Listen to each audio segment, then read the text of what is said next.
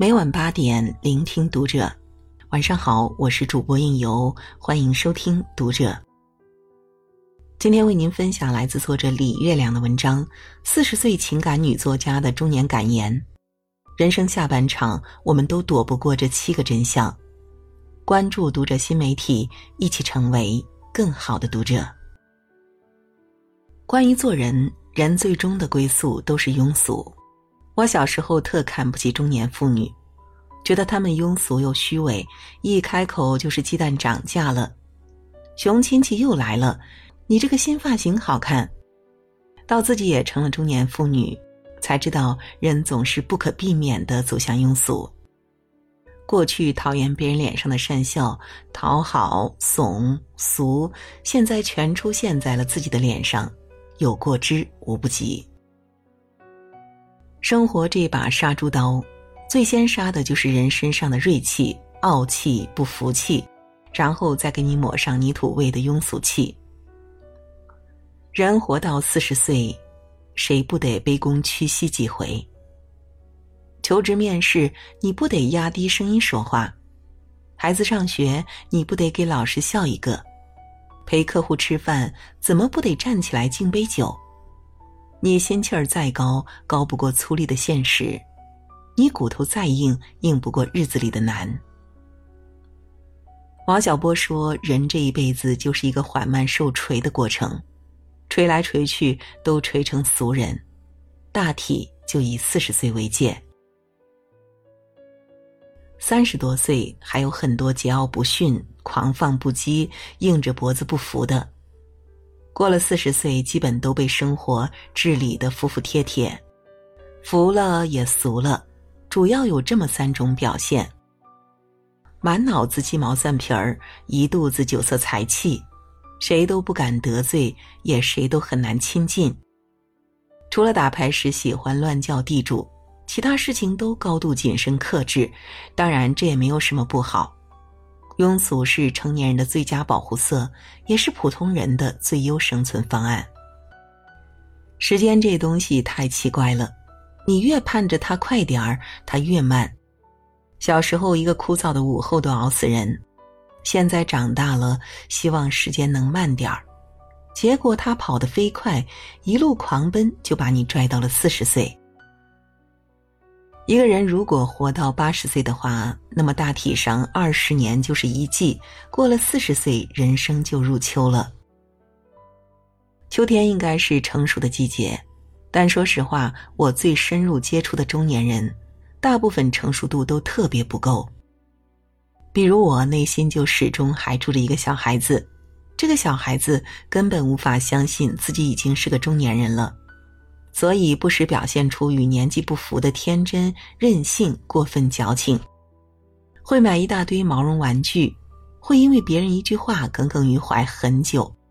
有时看着年轻人熬夜喝酒唱歌，也忍不住跃跃欲试。但人家熬个通宵，回去睡仨小时就满血复活，我通宵之后三天都半死不活。心理成长追不上生理成长和年龄增长，可能是这个时代的通病。我十二岁的儿子都比我高了，路过低幼儿童的游乐区，还是每次都想往里爬，被赶出来还愤愤不平。小孩子不知道自己长大，大人不想承认自己变老了。每个人都在时间的洪流里活得错综复杂。关于中年危机，有三个解决办法：努力、知足或者认命。所谓中年危机，说到底是事业或者钱的危机。一个中年人事业无成，钱也不太够花，才会有危机感。那些事业风生水起、钱也用之不尽的中年人是不会危机的，他们只会觉得天光正耀眼，人生正当年。所以，解决危机的最好办法就是想办法多挣点钱，或者努努力让事业不断向前。其次的好办法是说服自己，现在这样也挺好，够吃够用了，知足常乐。努力和知足都不成就只剩第三个办法了认命。我最近有一个感悟，就是人在一定程度上得认命，包括整体命运和个人命运。整体命运就是所有人都是要走向衰老和虚弱的，这是自然规律，谁都得认。个人命运就是一个人此生能够达到的高度，是他的天赋、成长环境、个人努力、所处时代综合起来决定的。这个高度会有一个范围。但如果不是发生奇迹，人很难跳出这个区间。就像鸭子有鸭子的活动范围，雄鹰有雄鹰的生命轨迹。不出意外的话，最努力的鸭子也不如最没有用的雄鹰飞得高。就像我再努力也红不成章子怡，所以我们不要过于苛责自己。不要一看到同学、朋友、亲戚如何如何了，就暗自苦闷。责怪自己不如人家，因为并不是所有熟人都应该有类似的命运。人和人如此不同，盲目比较只会徒增烦恼。之前也有读者问我，我一听说亲戚混得特别好就抓心挠肝，怎么办呢？我回他：你不要知道那么多，少关注别人，更别瞎跟别人比。每个人都有自己的命运，没什么好比的。我们只要好好努力，去达到属于自己的那个最高点，就无憾此生了。关于脸，哪有什么不老女神？女人比男人的中年危机多一项，就是脸。现在社会有种不良现象，就是过分推崇不老女神。娱乐媒体整天说林青霞颜值巅峰，赵雅芝宛如少女。搞得我们普通女人都特别自惭形秽，感觉自己活成了垃圾桶。但是啊，仔细想一想，再怎么天生丽质、保养得当，也跟少女挨不上啊。科学的说，人的颜值巅峰一般在二十四岁左右，使劲往后拖一拖，三十岁也到顶了。到了四十岁，那必然是要往下滑的。世间根本没有不老女神，年老色衰这个词儿很难听。但这是事实，咱得直面。王菲有次参加活动，粉丝在旁边大喊：“你好美！”王菲说：“还好美，都多大了都？”这是真话，不是说四五十岁就不能美了，而是这个年龄段就别过分在意外表美了，保养一下有必要，但不要整天盯着脸上那几根皱纹较劲。咱可以拼精致、拼气质，但就别非跟少女比紧致了，否则容易心情不好。人得学会把注意力放在自己的优势领域，哪里厉害比哪里。这有点阿 Q，但这是幸福之道。如果有一天你看着自己的皱纹和斑点一点都不闹心，甚至依然觉得我还挺美的，你就赢了。关于朋友，新人进不来，旧人又在离开。你有没有发现，小朋友外表都挺不合群的，不太懂礼貌，也不会社交性的微笑，但是，一遇到差不多大的小伙伴，他们瞬间就能搭起火来，掏心掏肺的聊，欢天喜地的玩儿。但是我们中年人就正好相反了，表面看着特热情，跟谁都笑呵呵的聊几句，但心是贴着封条的，想掏你几句真心话没门儿。我经常在电梯里遇见邻居，一唱一和聊得特别热络，但出了电梯就不记得对方长什么样子了。中年人交朋友特别的难，第一防备太重，心根本打不开；第二偏偏眼睛又很毒，谁有什么心机猫腻，一眼就看出来了，看出来就忍不住离远点，很多朋友就这样疏远了。新人进不来，旧人又在离开。所以到最后，认识的人越来越多，朋友反而没剩几个。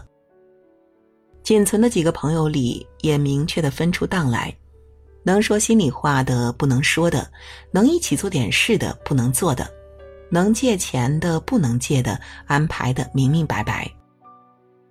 不过我倒挺喜欢少而精的状态，有时候三两知己胜过万千人脉。关于心态，学会爱咋咋地四个字，人生豁然开朗。高晓松有次讲：“四十不惑，不是到了四十你就什么都知道了，而是四十岁以后你就不想知道了，有点道理。我们小时候都较真，遇到别扭的事必须掰扯个青红皂白，否则就过不去。长大以后知道了人世复杂，明白有些事根本掰扯不清，所以罢了罢了。读不懂的书就不去读了，看不清的人心就不去看了，解释不清的误会就不解释了，说不出口的心事就不说了。人成熟或者衰老的标志就是常说这样的话：“就这么着吧，就那么回事儿吧，管他呢，爱咋咋地吧。”背后的潜台词是我承认我无能为力。所以放弃死磕，宣布认输，看起来啊有点窝囊，但也没有什么不好的。虽然是认输，但这是有意认输。我这两年明白了一个特别重要的道理：人无时无刻不在困境之中。就是说，无论何时，你的世界里总会有不舒服、不如意的地方。你不可能把所有困扰都解决。第一，大部分困扰你解决不了。第二，这里平了，那里又会鼓，总会有层出不穷的麻烦让你疲于奔命。接受了这个道理以后呢，我就掌握了爱咋咋地大法，尽量不再较没用的劲儿，于是人生豁然开朗。去年有个事儿做的不好，爱咋咋地，某某好像对我有点看法，爱咋咋地。下个月那个事儿可能做不成了，爱咋咋地。爱咋咋地是特别好用的四个字，尤其对我们这些敏感、细腻又有完美主义倾向的人，手握这四字真经，人生瞬间舒坦很多。真的，你不用什么事都做好，什么人都讨好，什么道理都懂，什么信息都知道。一个正常人一天如果做十件事儿，能做好四件，就非常非常厉害了。我们应该重点考虑的是做好哪四件，而不是自不量力的去追求十全十美，然后让自己整天被挫败感侵袭，难过沮丧。最后一个真相：疲惫孤单，但挺好的。有个挺扎心的段子：小时候摔倒了，要看周围有没有人，有就哭，没有就爬起来。长大后摔倒了，要看周围有没有人，有就爬起来，没有就哭。准确。为什么小时候喜欢在人前哭呢？因为别人会心疼你，会帮你，会给你糖。但人到中年再摔倒，疼你的人往往都帮不到你，能帮你的往往只会笑话你。所以就别废话了。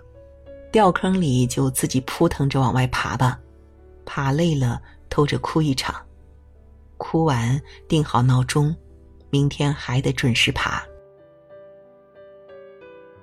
中年人最大的不容易就是无人可依，必须自己解决问题，所以他们的口头禅都是“挺好的”，昨晚睡得好吗？挺好的，工作怎么样啊？挺好的，你俩呢？挺好的，真挺好吗？不见得。只是他们知道说不好也没有用，还显得自己很没用，所以不如伪装出一片春暖花开，把寒夜冰雪都藏在自己心底的隧道里。所以啊，对你身边那个若无其事的中年人好一点吧。他的世界可能在下雪呢。虽然他习惯了自己扛，也有能力自己扛，但他也需要你的暖。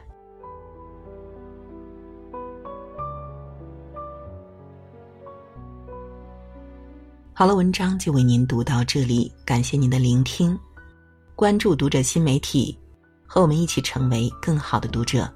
我是应由，让我们在下个夜晚。不听不散喽。